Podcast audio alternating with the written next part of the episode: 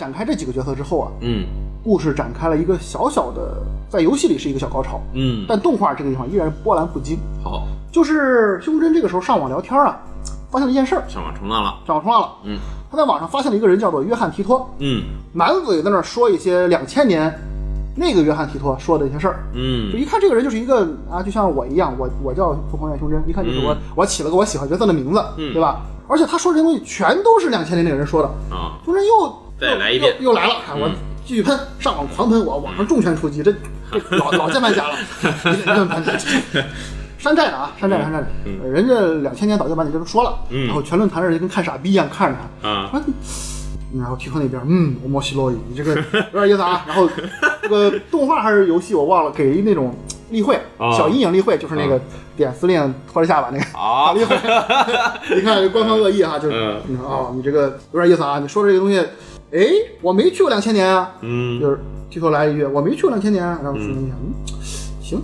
你就跟我这儿秀是吧？而且这个逼我一看也不是美国人了啊，你跑日本来了，还起日文片假名的 John Tita，就不是这个啊 John 约翰提托了，你知道吧？啊，然后接着说啊，这个我要跟你们说啊，这个未来啊有一个叫 Cylon 的组织，他们发明了时间机器，在未来独占了这个时间机器，嗯。把世界变成了乌托邦，所有人过得不幸福，我们要站起来反抗 Cylon 啊！然后嗯就这彻底忍不了，这越来越离谱了啊！嗯这都不是以前那个人说的，这都你瞎编的了，这都是。对我干死你！我这就去找干货。嗯哎，我老百度侠了，开始谷歌，往谷歌 一搜，搜约翰提托呢，发现二十来条。很少。就是你想一个嗯火的过的事儿哈，你一搜不得个几百万条，是吧对，不太对劲儿。那嗯不要紧，我以前买过他的书，啊，我找去，对满屋里翻翻半天，关于约翰提托的提托的没有，嗯然后就给统子打电话问，说我我那书呢？统子说你说你妈呢？嗯，嗯，胸针就开始似曾相识的这个事儿了，对，之前这个记忆也对不上，现在又对不上了，怎么回事？这个时候就有一个事件儿，相当于。在游戏里这块的气氛刻画的非常好，哦，但是动画呢依然是死鱼脸的胸针 和莫名其妙的观众啊。呃面面相觑，嗯。就感觉非常的无聊。嗯。好，这一迷呢，胸针就依然坚持了动画里看起来特别心大的设定，那游戏里是不一样，游戏里胸针是很很纠结这个事儿，动画里依然就啊遇事不决，我出去逛逛吧，嗯。就出去逛逛了，然后一出门，啪就 Gal Game 来了，就撞一雪白大长腿的哎。长发眼镜妹。这地方你如果不是碰见一特漂亮的，估计这事儿就没了。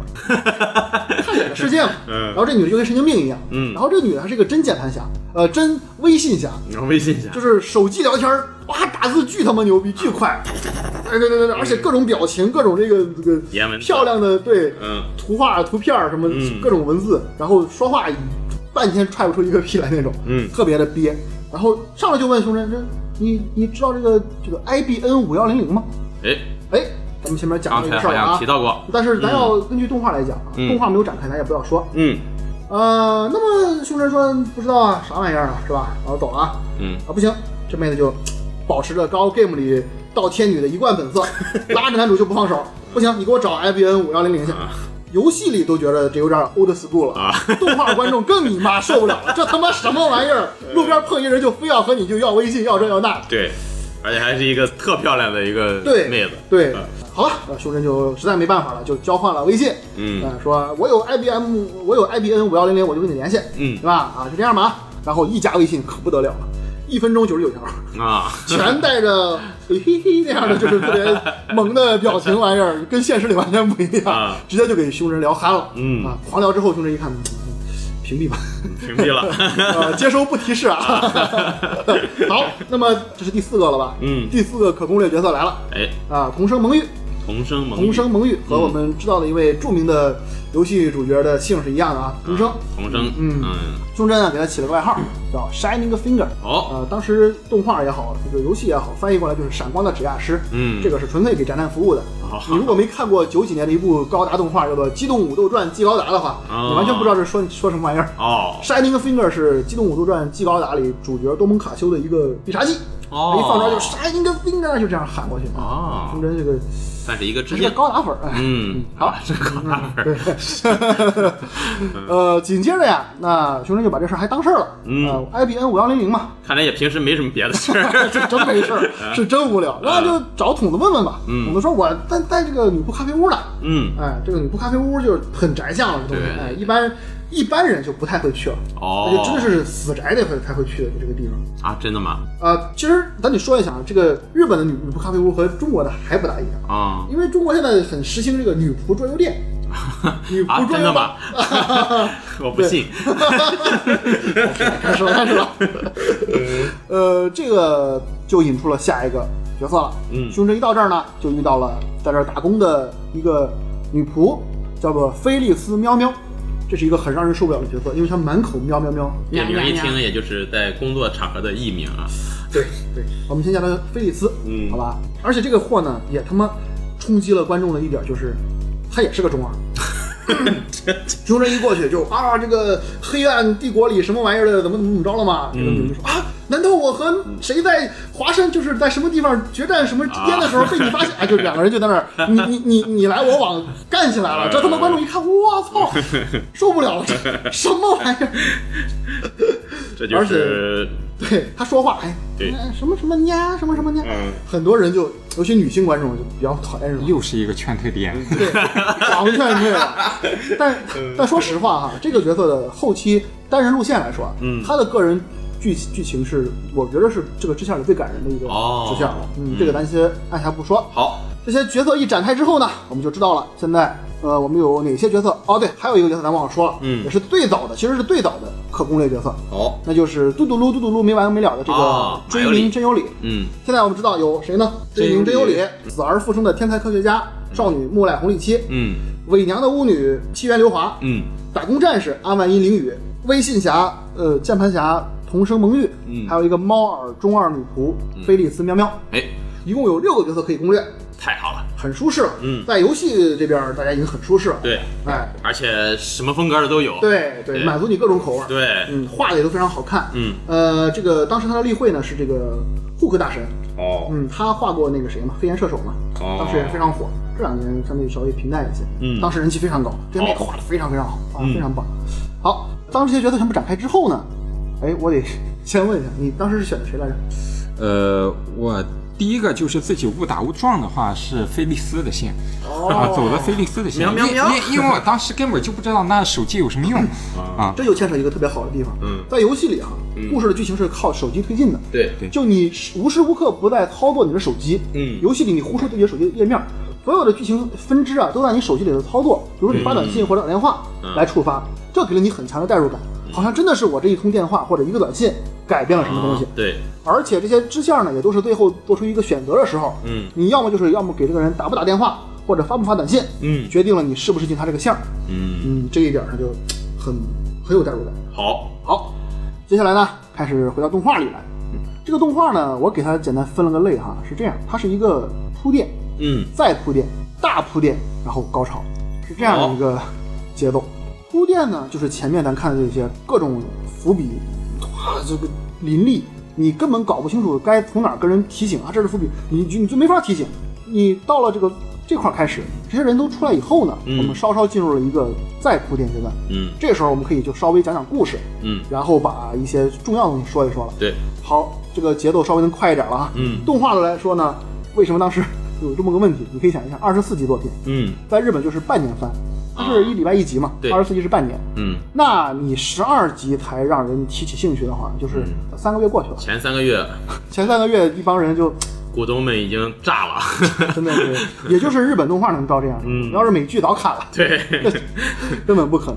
好，接着说，没有积累就没有意义。我们开始积累了，越来越觉得不对劲儿，这个胸针啊，就回家接着看这个约翰提托发帖。嗯这个约翰提托就开始给你讲一些科普的东西了，这开始开始就面向观众，开始有一些真正的理论分析了。好即便是动画，这个时候也说明白了一些事儿。嗯什么事儿呢？说明白了，约翰提托来到这个世界啊，他的嗯意义，他的任务是寻找 IBN 五幺零零。哎我们前面已经讲过了，或者默认的咱们玩家呀，是面向了一些硬科幻粉丝嘛，嗯就认为你应该就算你不懂，你也可以百度。嗯。你知道当年那个约翰提托呀，回来是找 IBM 五幺零零的。对。其实这东西你想一下，就是版权的问题，啊，对对。对不能跟 IBM 这个太不可能在作品里呃提提出来。这个商品对提出，来。所以就叫 IBM 五幺零零，是一个嗯。避嫌的一个说法。对，哎，这个有一个很好玩的事儿呢，就是嗯。IBM 后来呢就找到了冰与石这么这个制作组，哦，就真的做了四部小动画广告，哦。当然是广告，就特别有意思。就你东西做得好的话，人家就过来蹭你的热点。对对对哎对对对好，那就知道 IBM 就是 IBM 五幺零零嗯，这就对应了现实的一个真真假假嘛。但是前面咱说过有一个同事蒙玉嘛，他提过他要找五幺零零，然后这个约翰提托也找五幺零零。哎，刚才那个键盘侠，对，这样呢就知道了。胸针就开始疑惑，为啥你找的东西和这个键盘女侠找的是一样的呢？嗯，是不是这键盘侠就是约翰提托？哦，哎，那个故事啊，在在铺垫在在铺垫的节奏里，就开始了一个谁是约翰提托的这一个解谜环节。变成了一个找凶手的游戏。对，找凶手游戏。紧接着，你以为找凶手了，嗯啊，并不是，开始日常，我们又日常了，啊，又开始日常了。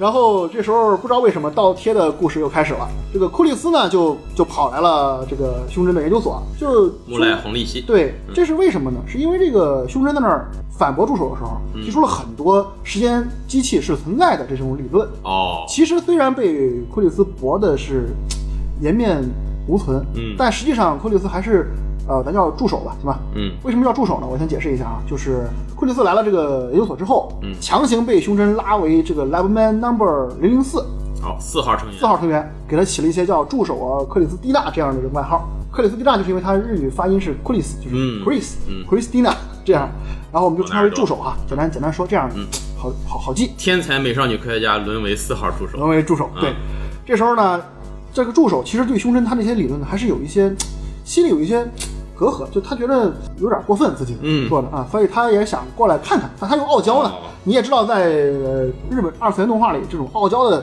角色啊太多了。对，这个助手就是一个典型的傲娇，非常非常典型的傲娇。来了之后呢，那趾高趾高气扬的，哎，当然我我不是来道歉的啊，我先来装波逼，哎，这时候他来的时候正好这个对对，他来的时候正好这个胸针和筒子呢，在那搞这个电话微波炉，哦。就是之前那个八号机咱说过的，嗯，这个电话微波炉有个什么好玩的地方呢？就是它会把这个香蕉变成果冻香蕉。哦，至于怎么变的呢，就很怪，就是它把微波炉里放一个香蕉，嗯。然后呢，输入一个短信，咱不是用手机来提示它可以操作嘛？嗯然后输入短信之后，比如说你定个十分钟，然后这个微波炉嘟转，它是反着转。哦，你一输之后呢，本来它是正着转，它是反着转。嗯，反着转十分钟之后，你再一看，这香蕉就突然变成了果冻香蕉。就跟果冻一样。对，按说还是绿了吧唧那种。嗯按说香蕉香蕉就是史莱姆。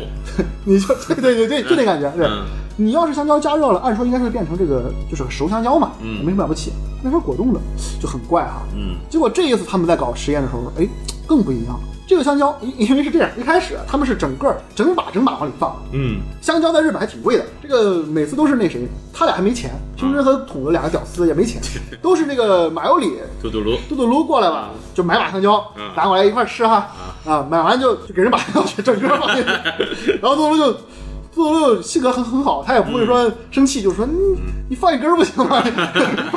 好歹是我买的，啊。那兄弟说：“你这没有实验室，没有实验室精神，还能存这点钱？对，不是我，不是我买的，反正我。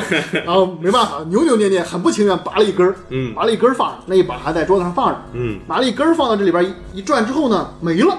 哎，香蕉不见了。这根儿好像不见了。我跟你说，观众和你是一样的，没有人觉得哎怎么不见，没人这么想，大家都觉得没啊不见了呀，大家都已经麻木了，你知道吗？就这个事儿特别的无聊。那要不见了，不见了之后，你再一看，他跑到这个那一把上了，回回到坝上了，就是回到坝上回去了回到坝上了，然后呢，还是变成了果冻了，哦，就是这个果冻和这个根儿啊连着，连的还挺好，就是有一个渐变的那个分割点，嗯，然后就很好的接上之后变成了果冻。哦，这就说实话一把普通香蕉上长了一根果冻香蕉。对对对，嗯这就大家应该是开始有人，如果有人愿意动脑子，这时候应该就会想了啊，嗯，这应该是这个香蕉发生了什么什么事儿哈，对就回去了，嗯对吧？好，这时候助手来了，他一来呢，就看到了胸针和筒子在那对着这个香蕉在那瞎琢磨，嗯然后助手就很多了，过去啪就舔了一口这个香蕉啊。嗯嗯，服务其实是服务宅男的，对不对嗯，这个就说已经是变成无机质那种感觉了，哦，就就没有味儿，嗯而且就呃，然后怎么说呢？通过他的理论分析，帮忙一顿说，众人就开始意识到，哦，那怎么回事？那就是这个香蕉整个的分子结构完全的就逆序了。嗯，像你的话，你现在感觉到它是发生了什么吗？呃，可能是就是你说的这样。我去你的吧！就是如果是这个故事可能会产生时间穿越这个事儿的话，嗯。大家可能会有一丝丝的心理思维，就是这个香蕉可能是穿越回到板上了，嗯，有没有这一点儿想法？对，应该是有一点了，是吧？嗯。这个地方咱们简单说一下助手这个人吧。他呢，在看到胸针和筒子把这句话说出来，就说：“哦嗯，这个香蕉穿越了，好。我们的时间理论是成立的，嗯。有时间机器这回事儿。好，他很生气，摔门而出。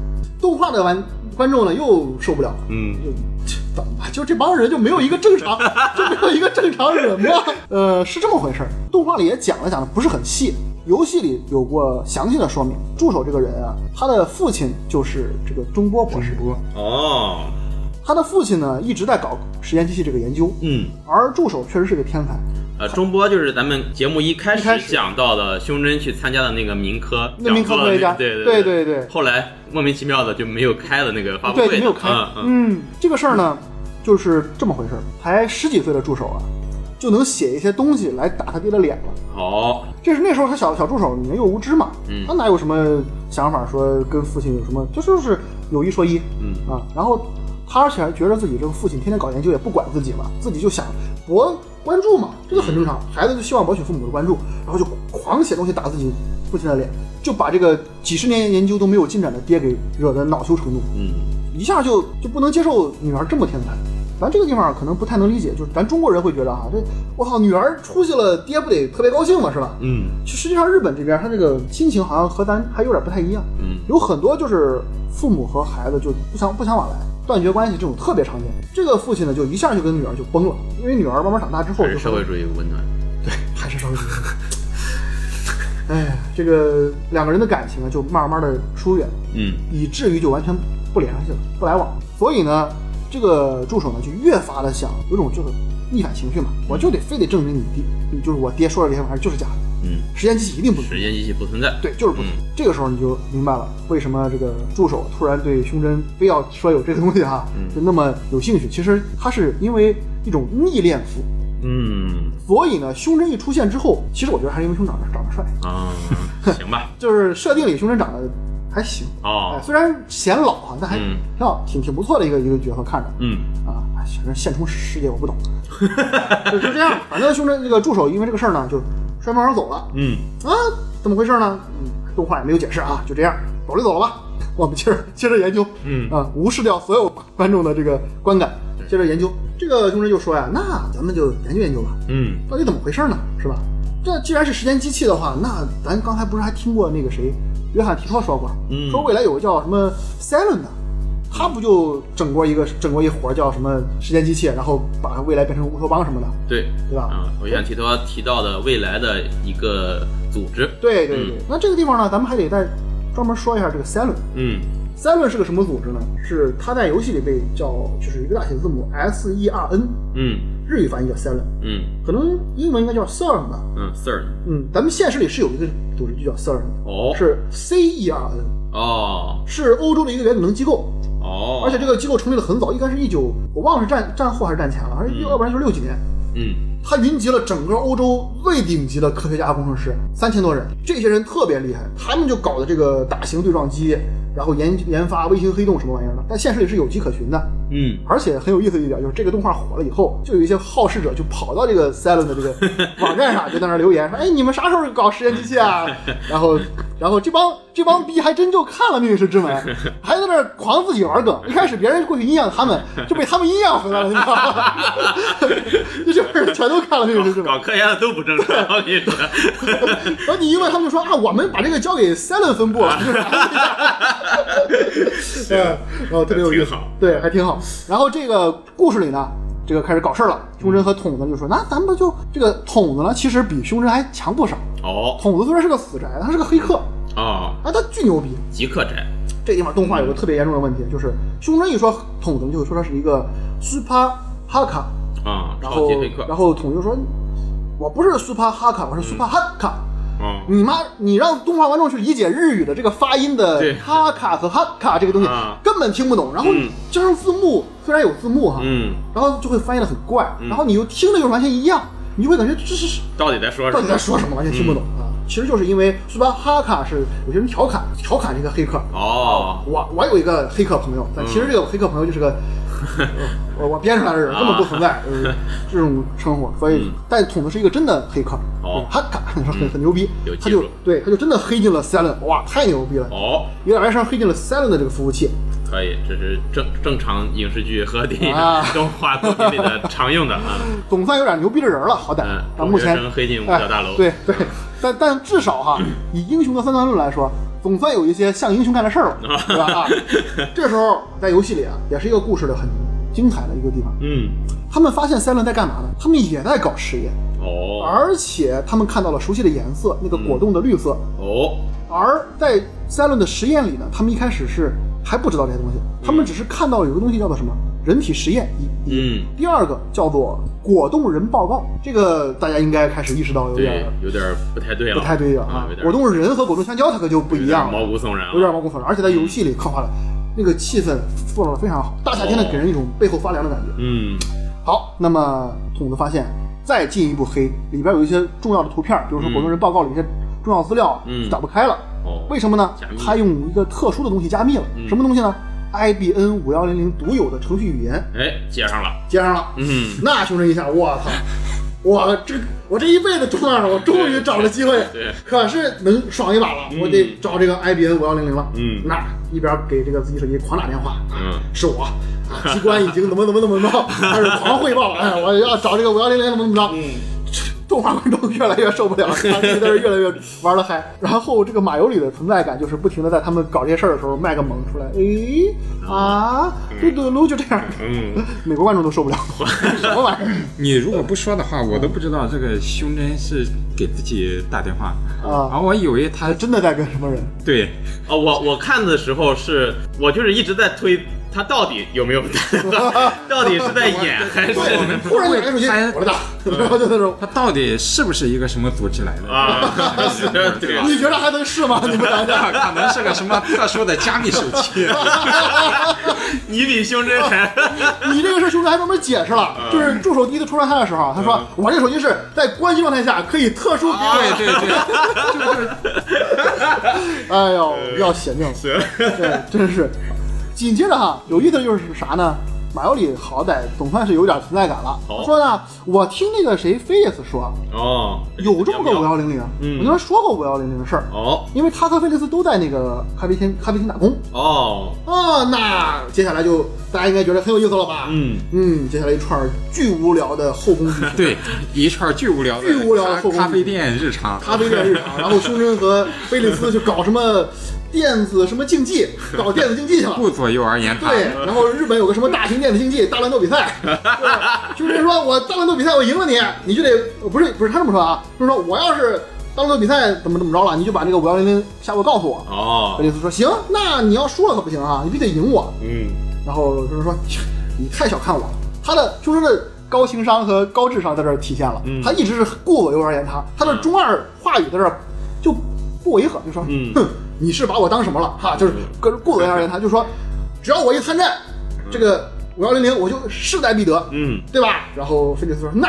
来吧。”然后胸针一参战，我输了，秒输，就是秒认输。然后我说：“哎，我看那时候我一参战，这个五幺零零就得告诉我了。” 就这种剧情吧，玩了个贼无聊的个 那种梗儿，观众看的更他妈不耐烦。就这玩意儿是整整一集啊！啊，就刚才我跟你说这事儿整整一集。哎呀，好吧，同情一下观众哈。那么总算是知道这个五幺零零在哪儿了。嗯，哎，无巧不成书，这个五幺零零呢，就是自己的爹，菲利斯说，就是自己的父亲当年啊接手了之后呢，存放在了小伪娘这个刘华子的神社里。哦，嗯，好，又连起来了，联系来了，嗯，那走吧。这时候助手也不服嘛，天天就跟着胸胸针在那儿不服，我就不服，我过来就是跟你不服了哈，是我先不服你的哈，就就就不停的过来跟着闹，然后就过来就啊走搬去，嗯我就看看你到底要整什么幺蛾子。嗯啊，去了助手，呃，去了这个神社，然后就嗯又又一段又一段日常，跟刘华子的日常。啊，怎么怎么修行，怎么凶神就突然到身就啊，我的右手怎么怎么发作了，给我驱邪，哎 这种东西就他妈无聊。呃，好歹是经过这一番折腾啊，这个再铺垫的内容快要结束了。嗯大家呢就是看到了胸针和助手一起把五幺零零搬回了研究所。嗯，我们知道前面这几个女角色啊已经串的差不多了吧？对，还有一个人没串上哟，嗯，那是谁呢？谁呢？串回了研究所之后呢，就是胸针和助手一起把这个五幺零零搬着研究往研究所走的时候，遇到了打工战士。打工战士，哎，打工战士呢很开朗嘛，见了这个胸针就哎呀，就说出了很奇怪的这个很 old school 的打招呼的方式啊。嗯打完招呼之后呢，忽然眼神变了，嗯就是你看那个非常可爱呃非常可爱活泼开朗的这个打工战士呢，脸上露出了极度的厌恶和敌意，哦看向了这个助手。哦，木来红利希，嗯，嗯，这个为什么呢？啊，哎，怎么回事呢？不知道。哎，不知道 那就这样过去了。啊，啊，小伏笔，小伏笔。小伏笔啊，嗯，好，小伏。行，很好，这个五幺零到手了，万事俱备。那嗯筒子又一顿操作猛如虎，就把所有这个果冻人报告全查出来了。好，这时候呢，为什么怎么说呢？就是助手在这儿，你也知道助手在美国上学，嗯老工具人了。我英我英语看的可太懂了，嗯，这果果冻人报告全是英语。嗯你让筒子和胸针这种吧，他就不大行。嗯哎，看就得啊、稍微在百度翻译一下，再再再再再看个八九不离十。嗯那就助手在这儿，直接给你安排的明明白白，嗯。全说明白了。怎么回事呢？各种的实验体都是人，被 Silent 呢用一个什么什么实验啊，传送到了各个时间节点，哦，结果呢，全都变成了果冻人，在游戏里展开了，很详细。你会查到，在一九零几年哦，二战的时候，嗯。哪儿哪儿哪儿说的跟真的似的。嗯。当时的报纸，当时的报道，嗯。有个什么绿色的像果冻一样的人，有的在墙里伸出来，嗯。有的在什么什么地方挖出来，有什么在河里飘着什么之类的，很恶心。嗯你看着之后就开始觉得，我操，你们这帮逼别作了，嗯这事儿有点有点有点吓人了，嗯对吧？跟前面这个日常啊，开始有一点撕裂感了。嗯但他们不知道，其实很多动画观众这时候已经撕的都 早就没没就没整过，那一直就是撕的。哎，看到这儿也就没有那种撕裂感。嗯其实游戏这块就非常好，前面很日常，突然一撕裂，那胸针嘛，那不行，这这能不搞了吗？这狂搞啊，这个 这可太爽了，搞搞起来。结果民科的这个 执着，对，虽说是搞吧，其实就是人捅子在那干活。啊他呢，就是睡觉了，睡了一会儿呢，做了个梦，梦里吧就梦见了这个嘟嘟猪，嗯就变成一个果冻，是吧哦，啊，吓醒了，一下吓醒了，嗯，开始意识到自己干这个事儿啊可能有点有点儿不太好不，太好啊。嗯他这个事儿其实是在暗喻，就是自己身边的人，万一被这个事儿卷进去了，对对吧？岂不是很不好吗？其实我觉得也是表现他下意识里也是有些担心的嗯，对。但这个地方被我记得动画里好像是没有，我忘了有没有了啊。嗯而游戏里这个地方特别明显，我反正没有印象，没有印象，嗯应该记不清了，不说了。嗯一醒一醒之后呢，熊振一看自己微信啊，九九九加，哦你看全他妈键盘底下哦，啊，说你妈什么？就一看全是问他，你是不是找着五幺零零了？嗯嗯嗯嗯，哦，哎，就说那你要不你你来看看吧，我是能五幺零零。我有个宝贝，你要不要看看？然后对方说：“我就在门口呢，就在门口给你发了九九加。您现在这个人也太他妈吓人了，不敢敲门，都是狂给你发微信，是不是有种去见女网友那种那种？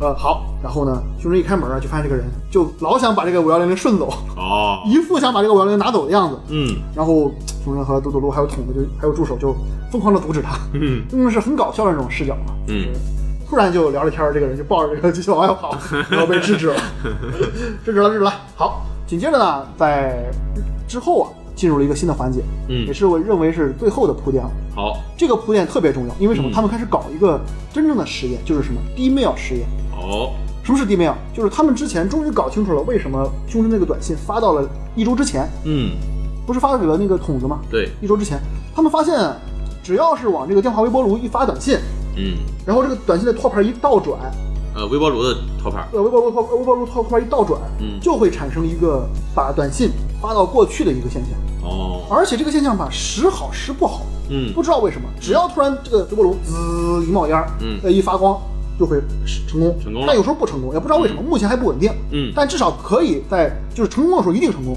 嗯已经那么他们能够做到了。对他们就通过助手的一顿再去拼接或者是研究和发展，就发现这个微波炉已经可以稳定的发发短信了，嗯，但是要控制在几个几个字节之之内。哦，那接下来咱就得实验一下。了。试试，那怎么试呢？给你个实验机器，你第一反应是干嘛？嗯，彩票，对，买彩票，人之常情，必定是买彩票。赌球，买彩票，行，游戏里刻画的挺好这块。嗯。他们买彩票一开始想买个一亿的最大的奖，哎哦，呀不行，这太大了，太大了。啊，呃，一千万的吧？哎，不行，太大了。最后想了半天，弄了个七十万，七十万日元还是七十万日元啊哎，结果呢，这个短信发了之后，发给了那个谁，刘华子，还发错了。哦刘华子这个笨蛋呢，还给弄错了，弄了弄错一个号码，哦弄了一安慰奖，是买了个西瓜就没了，那个那个钱啊。然后发完之后呢，西瓜也不便宜啊，对对对还不便宜。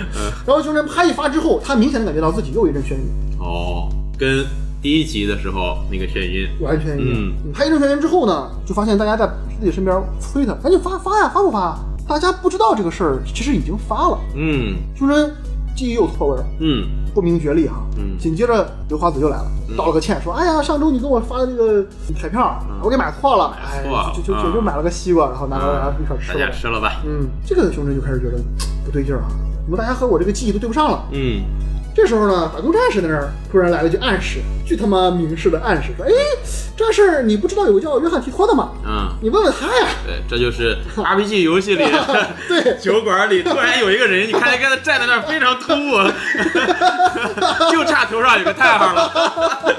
嗯”行，那熊真就就上网问提托，当然还是在那个论坛里问提托啊。嗯不是，不是只有我一个人觉得这个世界不太对劲儿吗？只有我一个人吗？然后提托回复：没错，只有你，你就是天选之子，最后的男孩儿，真正的救世主。救救人一看，操你妈，这个人也是个神经病。怎么还能有跟我一样的人？这个世界没救了嗯行，就这么着啊，咱就说了半天哈，八集过去了，啊！动画的八集过去了，要知道八集动画就两个月两个月。大家看到这儿，观众还是我操，你在说你妈呢吗？到底他妈是什么玩意儿？而且呃，总结一下之前这几集，就像我们刚才描述当中很多日常的地方，嗯，其实它在动画里面，呃，有些小情节是搞得很诙谐幽默的，诙谐幽默啊、哎。但是因为它有一个大的悬念在挂着观嗯。众，观众可能会觉得，哎呦，你别给我搞这些了，你赶紧跟我说说是怎么回事这个就是一。种特别严重的问题，就相当于你父亲死了，我要亡国 王子，我钓鱼去了，我考虑我这个鱼怎么钓，就这种 F 就是十五嘛。对 F 十五，就是如果你是一个纯日常番，嗯。你再把这些小幽默东西放在日常里面，大家觉得看着很放松，可能很开心。嗯，但是你这个一开始就第一集就搞了一个贼悬抓人的一个悬念在里边，然后后面就开始搞这些东西，大家会觉得哎呀，赶紧过去吧，我要知道怎么回事。主要是这么一个，对，主要是这么一个事儿。而且你看，好多人都是被朋友安利的嘛，对哎这动画好牛逼，快来看，快来看看半天看什么玩意儿？行，那好歹行，咱这八集过去了，嗯是吧？那就重头戏来了嘛。胸针这中二之魂让提托这么一鼓励，那天选之子，我操，我天选之子了，对我真中二了。那啊，你玩游戏的时候，你发现他他虽然中二，他他是有原因的，啊，他中二是有原因的，嗯其实是因为他呃社交恐惧症，嗯，他需要靠这玩意儿去抹平一些自己做不到的事儿。嗯那其实到这儿了，提托这么一说，胸针觉得，我操，我可能还真有点东西啊。但是胸针真的是天选之子吗？我到现在也不知道。那就接着看故事啊，是吧？到底是不是天选之子呢？咱接着看。好，哎，好，他先跟大家说呢，说咱几天已经，咱之前已经做过实验了，哦，咱已经发过一个哎，你们不知道都。嗯，那不知道为什么你们都不知道，嗯熊人也不知道，可能是我是天选之子吧。大家一听啊，是熊人，没错，他是熊人啊。行吧，哎，你说你说是就是 大家毫无反驳，你知道吧？完全不反驳。熊人一看，操你妈！我说这事儿了，没人反驳。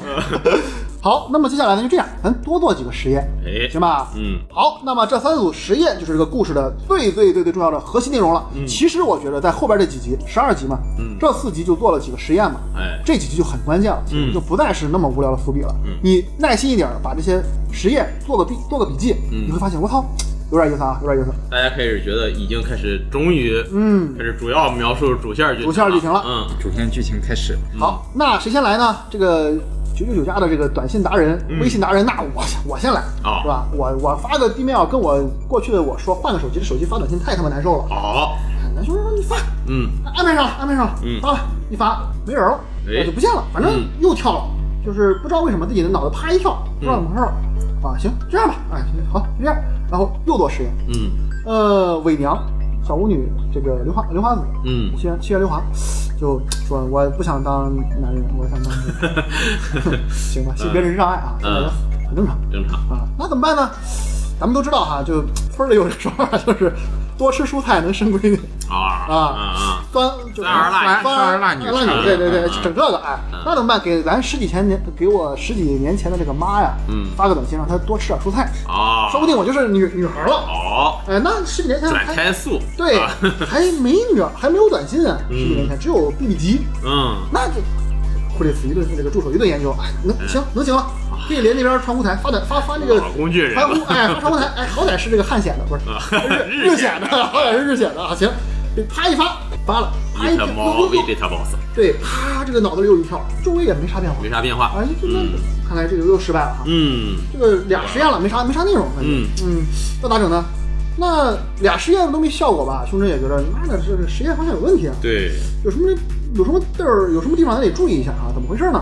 这时候他突然发现有个问题出来了，而且观众也觉得不对劲儿，嗯那个 IBN 五幺零零没了，哦而且问筒子呢，筒子说不知道，而且筒子的记忆里出现一个什么问题呢？就是筒子根本就没有，他和助手都没有说自己进过 Silent，和自己一起看过那什么股东人报告这件事儿都没了，都没没有这个记忆了。就大家根本就没进过这个 Silent。嗯那会推理的玩家和朋友、观众应该就知道，哦，那是哦，说明五幺零零没了，嗯，那他们就没破解这个对那个东西，他就没看过，对，那说明过去改变了，嗯是吧？那这个助手就很聪明啊，嗯就把观众这个猜测就用他很科学家的方式跟兄跟兄弟就解释了，嗯你这个 D mail 啊，为什么叫 D mail 啊？嗯可能是因为是日语的片假名之类的吧，哦这个具体我也不太清楚啊。嗯而起 D mail 这名儿在游戏里还说了半天，动画里一句话 D mail。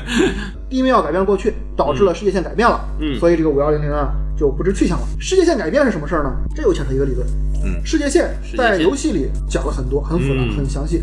有动画呢，就只是约翰提托说了几句话，嗯怎么说呢？是这个借着这个谁，爱因斯坦，哦就你可以百度一下，爱因斯坦就提出了这个理论，并不是约翰提托提出的。好爱因斯坦提出了这个世界线的理论，就是世界大体是朝着一个方向上去前进。嗯在这个过程中呢，可能有的人死，有的人是有人生，或者有一些什么事儿会让这个世界线呢有一些产生变化。嗯比如说，今天咱们三个人在这儿聊天儿，就是一个咱们三个人在这儿聊天的这个世界线。嗯突然沉沦死了，嗯那这个世界就会向着一个没有沉沦的世界线哦发展。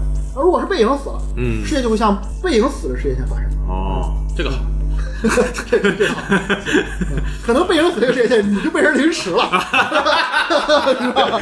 呃就是行。这个世界线有无数条，嗯。无限延伸。嗯。但是在《命运石之门》里给出了一个真解，也就是约翰提托的真解，嗯。世界线有且仅有一条，哦，无限的可能性最后会汇聚到一条里。哎这个呢叫做世界线收束，嗯。咱们过会儿再讲，好吧？总之呢，世界线改变了，咱们这个世界进入了一个和你刚才去过那个世界不一样的地方了。嗯而且因为世界线的收束，也就是单一世界线理论，就是世界线不是平行世界，嗯就是只有一个世界线。嗯所以虽然你经历了有我们去过这个服黑过服务器的这个世界，嗯但因为一跳线，就是世界线一改变，你就从那个线跳到这个线上，嗯到世界线跳跃。嗯对于胸针来说，他跳跃了，其他别人其实别人也跳跃了，但是别人没有这个记忆，嗯这就是胸针为什么是天选之子，哦只有他能记着之前那个世界线发生的事儿。啊但是这个事儿有个弊端，嗯就是他不知道在这个线上自己发生了什么，啊能理解吧？这个对对嗯，很有意思啊。好，接下来那怎么办呢？兄弟就得想一想，那就这俩人发短信了，嗯一个键盘女侠，一个美娘，是吧？对那怎么办呢？找找这两个人问问吧。嗯，看看什么情况。呃，都不知道。而且呢，咱就解铃还须系铃人。嗯那怎么办呢？既然神社里没有了，嗯那个键盘女侠也不知道，嗯那他就找那个谁菲利斯问问。不是他爹把这个东西放那个神社的吗？找菲利斯，没想到菲利斯提出这么一个要求，说你帮我发一个地面，嗯我就给你找啊这玩意儿。那兄弟说，正好第三个实验还没没着落呢啊接着太好了哎，接着接着接着各取所需。那么这个时候呢，菲利斯也很严肃地告诉了这个胸针，他的真名嗯并不是菲利斯，就是秋叶刘未遂。嗯他听说了这个 D mail 之后呢，需要胸针帮他们发一条短信。这个短信是这样的：他的父亲其实已经死了，哦死了好几年了。呃，他当时是这样一件事：他跟自己的父亲吵架了，嗯而且吵完架之后，他就说，给自己父亲父亲发的最后一条短信是这么说的：说像父亲这样的人，死了才好。哦紧接着自己的父亲在飞机上，他的飞机就失事了，哦他就再也没有机会挽回这件事儿。嗯所以他就很希望自己能改一下。嗯你就能发现像，像刘慧穗，就是像菲利斯这样的女孩，她为什么和胸针一样这么中二呢？她也是因为自己的经历，想用中二来改变自己这种痛苦的这种遭遇，内也是一种掩掩饰掩饰。那么这个时候啊，胸针还挺挺正经的，他觉得这个事儿算是这这几个地庙里哈、相对来说最他妈靠谱的了已经。嗯那发狂发，没想到的是，这个地庙发完之后呢，一发不可收。